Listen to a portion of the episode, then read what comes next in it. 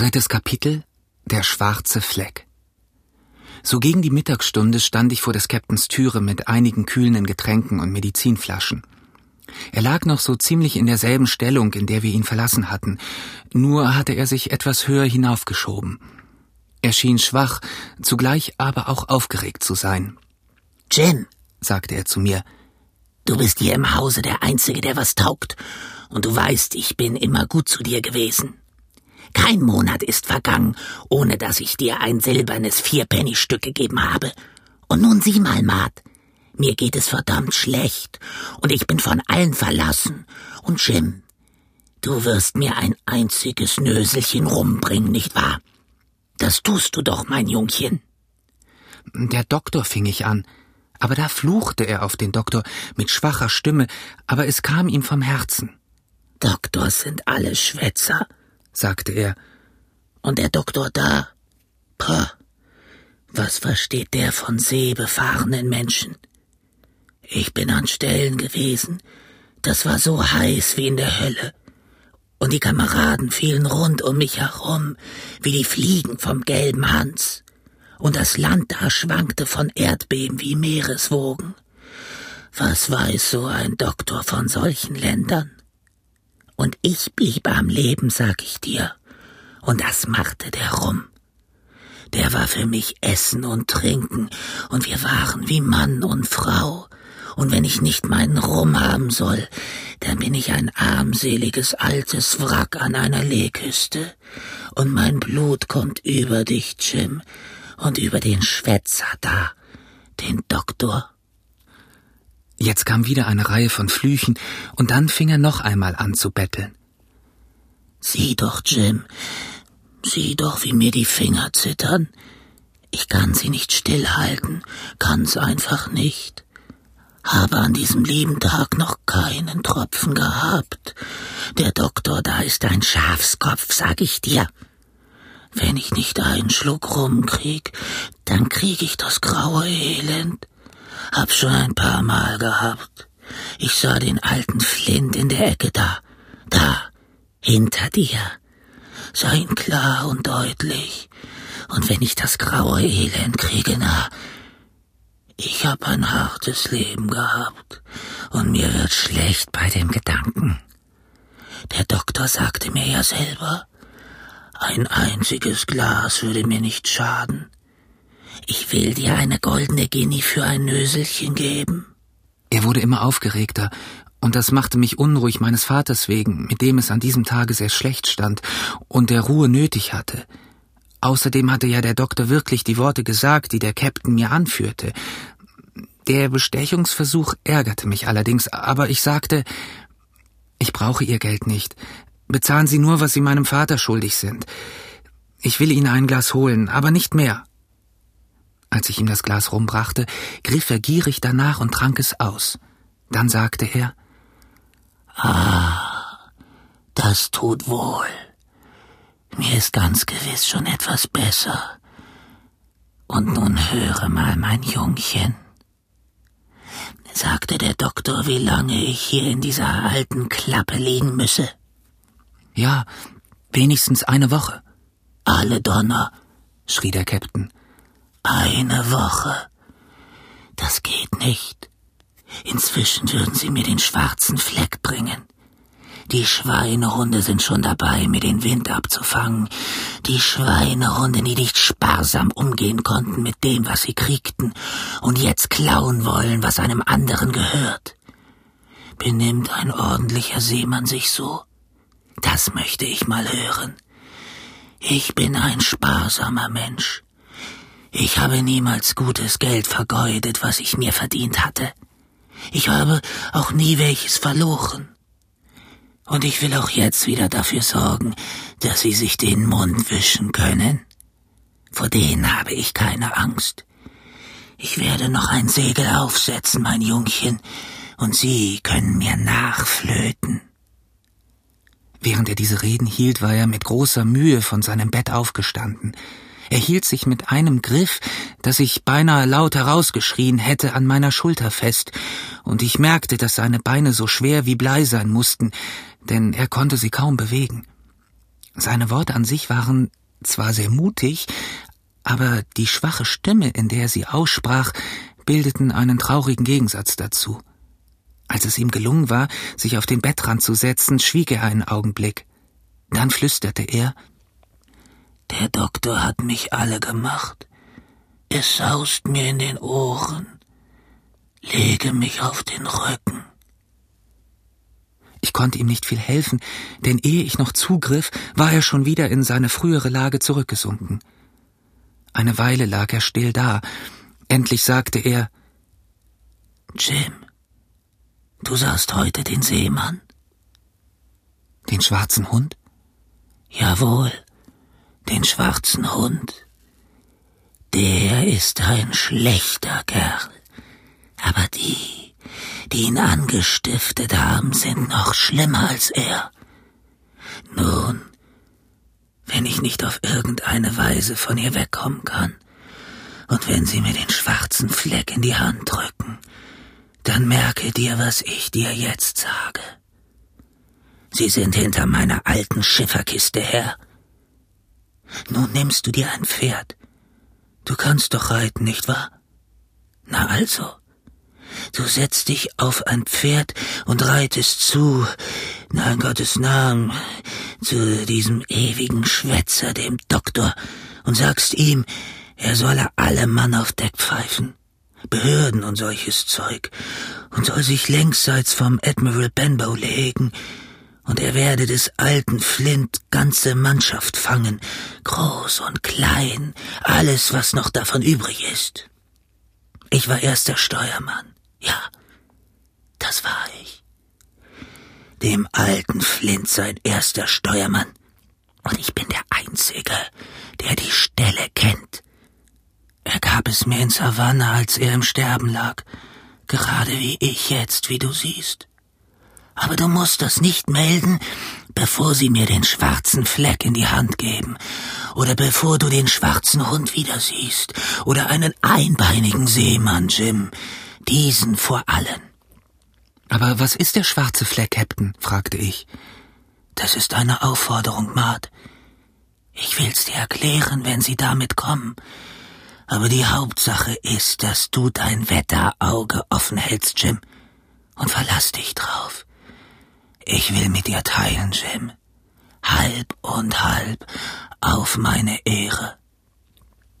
Er fantasierte noch eine kleine Weile, und seine Stimme wurde immer schwächer. Dann gab ich ihm seine Medizin. Er schluckte sie hinunter wie ein Kind und bemerkte dazu Wenn jemals ein Seemann Medizin nötig hatte, dann bin ich das. Schließlich verfiel er in einen schweren, ohnmachtähnlichen Schlaf, und ich ließ ihn allein. Was ich getan haben würde, wenn alles gut gegangen wäre, das weiß ich nicht. Wahrscheinlich würde ich die ganze Geschichte dem Doktor erzählt haben, denn ich hatte eine Todesangst, es könnte dem Captain leid tun, mir seine vertraulichen Eröffnungen gemacht zu haben, und er würde mich totschlagen. Es kam aber so, dass mein armer Vater an diesem selben Abend ganz plötzlich starb, und da hatte ich keine Gedanken für etwas anderes. Unsere natürliche Trauer, die Beileidsbesuche der Nachbarn, die Anordnungen für das Begräbnis und dabei die ganze Arbeit in der Wirtschaft, die nebenbei besorgt werden musste, dies alles gab mir so viel zu tun, dass ich kaum Zeit hatte, an den Captain zu denken, geschweige denn Angst vor ihm zu haben. Am nächsten Morgen kam er die Treppen herunter und nahm seine Mahlzeiten wie gewöhnlich ein. Er aß allerdings wenig, und ich fürchte, er trank noch mehr rum als für gewöhnlich, denn er ging einfach selber in den Zapfraum und bediente sich da und knurrte dabei und blies durch die Nase, und keiner von uns wagte ihm in den Weg zu kommen. Am Abend vor dem Begräbnis war er wie gewöhnlich betrunken, und es war fürchterlich, ihn in unserem Trauerhause sein scheußliches altes Schifferlied brüllen zu hören. Aber so schwach er auch war, wir hatten alle eine Todesangst vor ihm, und der Doktor war bei einem Schwerkranken, der viele Meilen entfernt wohnte und zu dem man ihn plötzlich gerufen hatte, deshalb kam er nach meines Vaters Tod nicht ins Haus. Wie ich bereits sagte, war der Captain schwach, ja, er schien sogar immer schwächer zu werden, statt wieder zu Kräften zu kommen. Er kletterte die Treppe hinauf und wieder herunter und ging aus der Schenkstube in den Zapfraum und wieder zurück. Und manchmal steckte er seine Nase aus der Türe und schnüffelte in die Seeluft hinein, und dabei hielt er sich an den Wänden fest, um sich zu stützen, und keuchte laut und schnell, wie wenn er einen steilen Berg hinanginge. Niemals redete er mich an, und ich bin der Meinung, er hatte seine Mitteilung so gut wie vergessen, aber er brauste noch leichter auf als gewöhnlich und war in Anbetracht seiner körperlichen Schwäche heftiger denn je.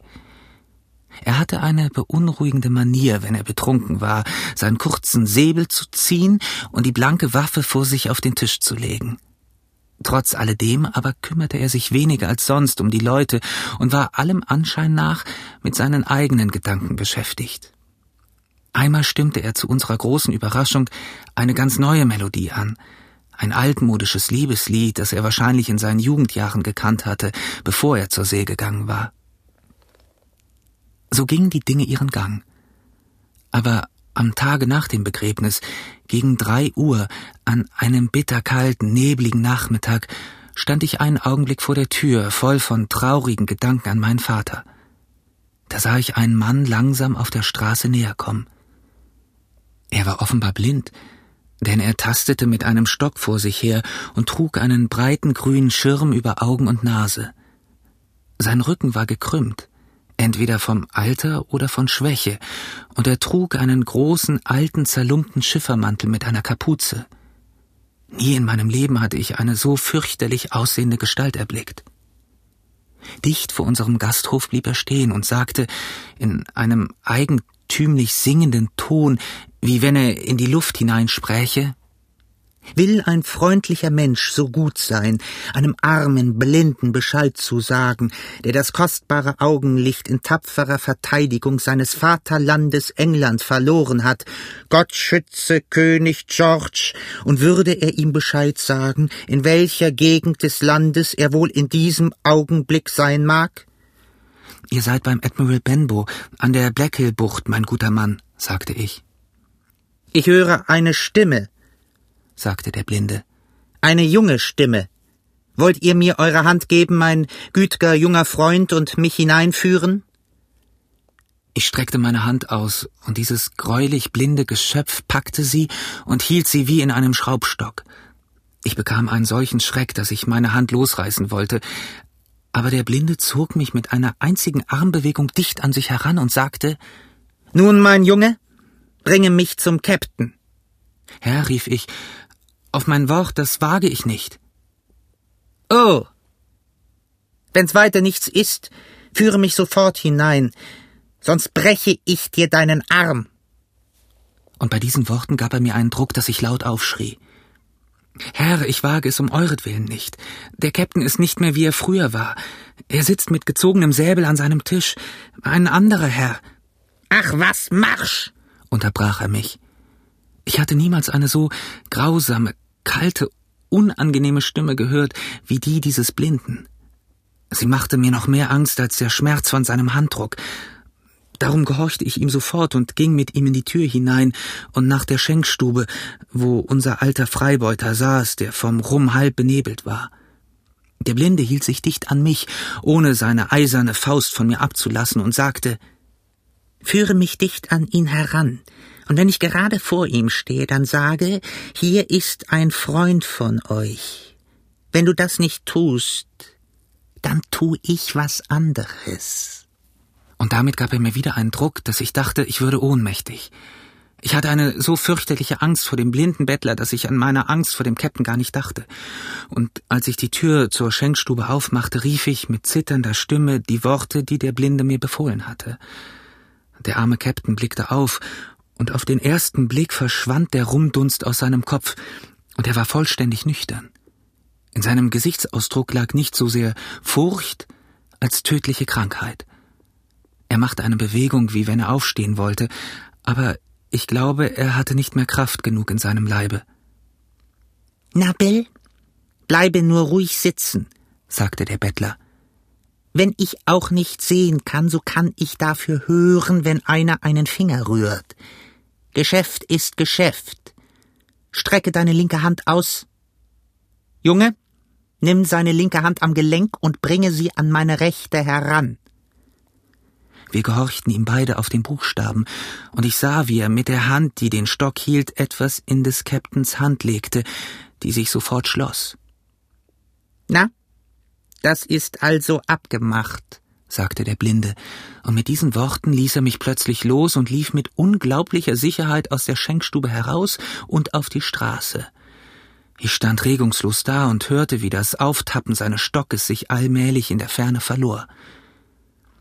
Es dauerte eine ziemliche Zeit, bis der Käpt'n und ich wieder zur Besinnung kamen. Schließlich ließ ich sein Handgelenk los, das ich immer noch gehalten hatte, und er öffnete seine Faust beinahe in demselben Augenblick und warf einen scharfen Blick in die hohle Hand und rief Um zehn noch sechs Stunden. Dann wollen wir sie noch anführen. Er sprang auf. Aber in demselben Augenblick taumelte er, fuhr mit der Hand an seine Kehle, schwankte einen Augenblick hin und her und fiel dann indem er einen sonderbaren Ton ausstieß, seiner ganzen Länge nach auf den Fußboden. Ich lief sofort zu ihm und rief nach meiner Mutter, aber unsere Eile hatte keinen Zweck mehr. Der Käpt'n hatte einen neuen Schlaganfall bekommen und war tot. Es ist merkwürdig. Ich hatte gewiss diesen Mann niemals geliebt, wenn er auch in der letzten Zeit mir leid getan hatte, aber sobald ich sah, dass er tot war, brach ich in eine Flut von Tränen aus.